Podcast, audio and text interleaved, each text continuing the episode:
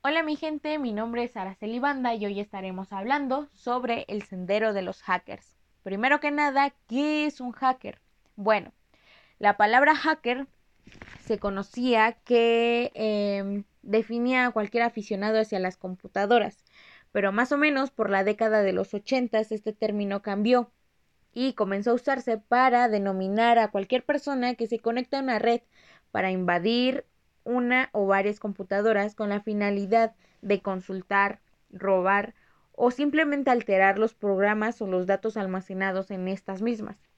Hoy en día el término también es a alguien que además de programar, disfruta utilizando sistemas operativos y programas para ver cómo funcionan. Hay que tener cuidado porque hay personas con la actitud de hackers, pero de hecho no lo son y ruidosamente se llaman así. Eh, los verdaderos hackers designan a estas personas con el término de crackers o lammers y no quieren ser relacionados con ellos.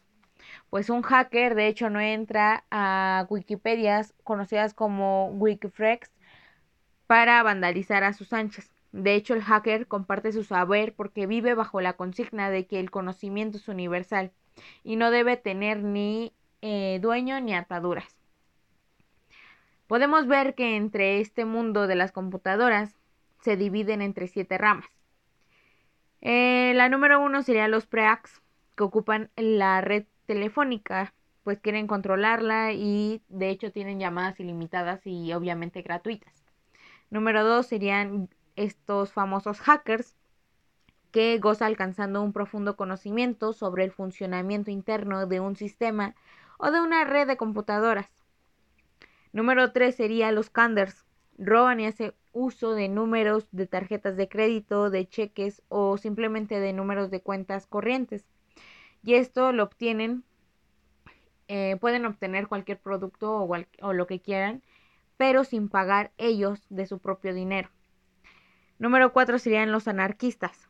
Es un individuo al que le gusta jugar con fuego, explosivos químicos, etc. Eh, número 5 serían los wares. Son distribuidos por grupos wares que existen con el objetivo de crear el software de los BBS. Número 6 serían los sujetos de virus conocidos como troyanos.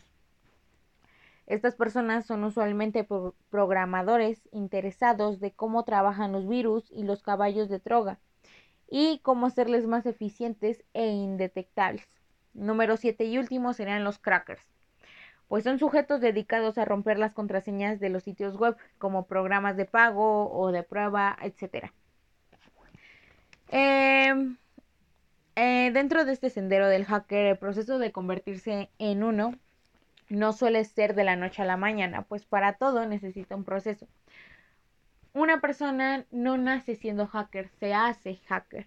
Entonces es una lenta y en ocasiones una fatigante metamorfosis es un cambio fundamental de la vida, pues si tienes una vida común o vida cotidiana, como la mayoría lo llaman, vas a cambiar hábitos y costumbres que tienes para convertirte en un verdadero hacker. Te puede ayudar tener un mentor, pues puede ofrecerte mucho eh, ahora que comienzas a transitar en este sendero del hacker.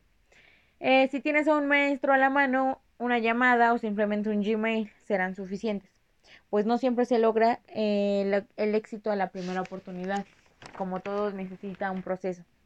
Así que si eres un hacker, compartes tu saber porque vive, vives bajo la consigna de tu conocimiento. Entonces el conocimiento es universal y no debe tener ni dueño ni ataduras. Así que vive y deja vivir. Eh, cualquier duda me mandan un mensaje. Ya saben, mis redes sociales. Búsquenme en TikTok, Facebook, Instagram, etc. Y nos vemos hasta la próxima bandita. Adiós.